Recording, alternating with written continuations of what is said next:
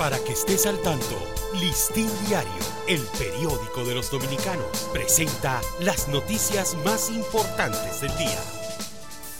Buen día, comienza el fin de semana. Hoy es viernes 15 de septiembre de 2023.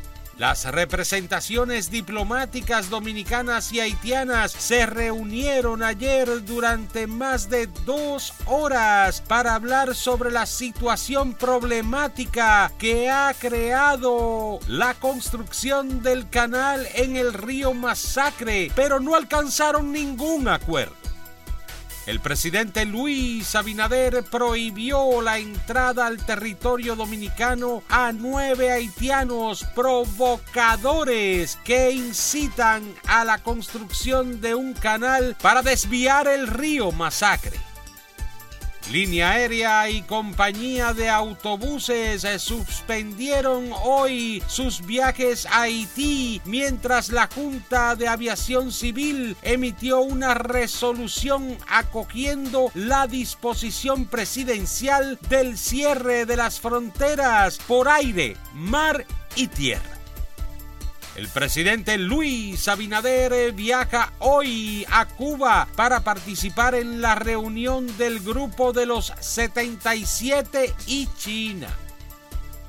Tres hospitales de la capital, uno de Barahona y una clínica privada de Santiago son los centros que están recibiendo la mayor cantidad de pacientes febriles y otros síntomas que hacen sospechar que padecen de dengue. Desde el 2028 al 2022 en el país se realizaron 4.271 trasplantes de órganos y tejidos, siendo los renales y de córneas los que ocupan los primeros lugares.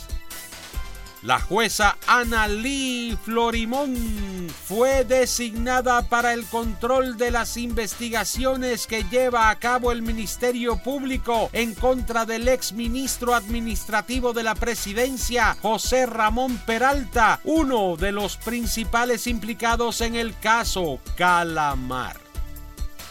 En el mercado de Villa Consuelo, los comerciantes denunciaron el aumento de productos como la cebolla, el ajo, el arroz, entre otros. Aseguran que como consecuencia de esto, sus ventas han disminuido visiblemente. Para ampliar esta y otras noticias, acceda a listindiario.com. Para Listín Diario, soy Dani León. Para que estés al tanto, Listín Diario, el periódico de los dominicanos, presentó las noticias más importantes del día.